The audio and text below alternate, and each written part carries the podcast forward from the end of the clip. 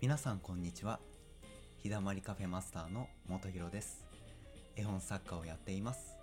今日も日だまっていきませんか？ということで今日は自分と向き合うというお話をさせていただきます。皆さんは自分と向き合っていますでしょうか？忙しい日々を過ごしていると自分と向き合うという時間を取ることってなかなか難しいかもしれません。けれど自分と向き合うことでしか見えない部分がたくさんあるんですよね。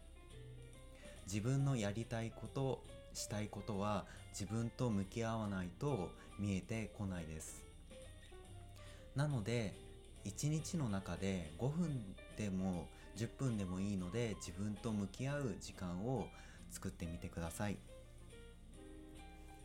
ただ自分と向き合うと見たくない自分も見えてしまうことがあります。勇気がいるんですよね自分と向き合うということは。ただ無理に自分と向き合ってしまうと否定をしてしまってまた負のスパイラルに陥ってしまって自分を責めてしまうということになってしまいます。なので無理をしない程度に自分と向き合ってみてください。もし自分と向き合った時に見たくない自分と出会ってしまったらまずはそれをありのまま認めてあげてください。あ自分にはこういう自分がいるんだ黒い自分がいるんだ嫌な自分がいるんだなっていうふうにまずは認めてください。人は表と裏だけじゃなく多面的です。いろんな面があってその人が構成されているんですよね。その中の一つの面で嫌な面があるというだけのことなんです。だからその嫌な自分がいて全部を否定するっていうふうに考えなくても大丈夫です。それはあなたにとっての一つの面でしかないです。ただその自分を認めてあげてください。その自分はやっぱり自分の一部です。こうやって自分と向き合うことでいろんな自分が見えてきます。嫌な自分も見えれば黒い自分も見える。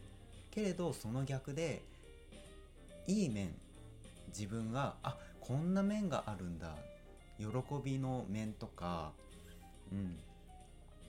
そういった大切なキラキラした部分も見えてくると思います。自分と向き合うことでしかその面は見えません。もちろん他の人からあこういうところあるよって言われて初めて気づく自分の一面もあると思います。けれどまずは自分と向き合ってみてください。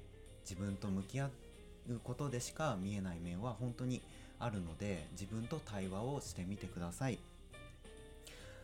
その時に気をつけてほしいのはさっきも言った通りどんな自分が出てきても自分で自分を認めてあげてください。全て受け入れてあげてください。許してあげてください。最初は難しいかもしれないんですけれど少しずつでいいです。あなたのペースで皆さんのペースで自分自身を受け入れてみてください。自分と向き合えば向き合うほど自分はいろんな面があるんだっていうことに気づかされると思います。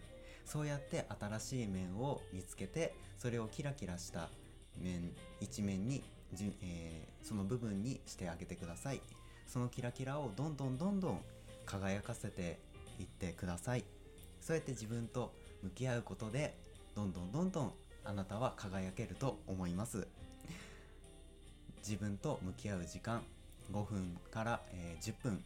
そのぐらいの短い時間でもいいので自分と向き合ってみてください。僕も日々自分と向き合うことをしています。それを創作活動につなげていますしエッセイも書いています。皆さんも自分と向き合う時間を使っていろんな自分を探してみてください。きっと大切な自分やあこんな自分があったんだっていうことに気づけると思います。今日は自分と向き合うというお話をさせていただきました。皆さん良い一日を過ごしてください。バイバーイ。